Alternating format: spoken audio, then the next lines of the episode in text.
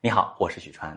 发现老公出轨，大部分人会有两种反应：一种是激动的，这还能是谁的错呀？要不就是他的错，要不就是那小三的错。这渣男，我看我不收拾他。第二种呢是自责，内心会想，要不是我自己不够好，身材走样成了黄脸婆，他也不会出轨的。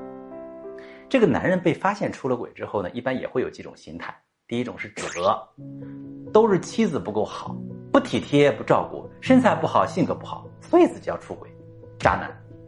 第二种是抱怨，老婆太独立了，什么事都干好了，完全不需要我，感觉在这家里啊没有存在感，不像一个男人，所以呢需要在别的地方找找存在感，可悲。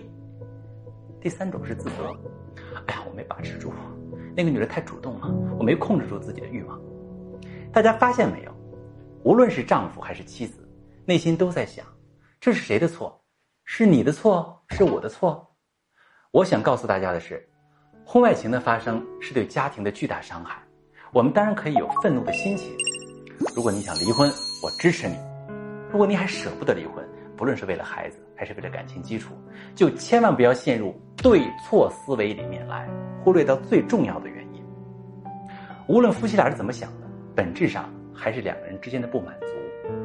你们不知道伴侣内心出种种缺失的爱，就是那一句老话说的：“你给了一车的梨，可是他只想要一个苹果。”发现伴侣出轨，你的敌人不是伴侣，他的敌人也不是你，你们有一个共同的敌人叫出轨。当你们陷入互相指责，会发现这段感情里面很难有好结果。当你们开始共同对抗出轨，就开始了查找原因、修复感情的过程。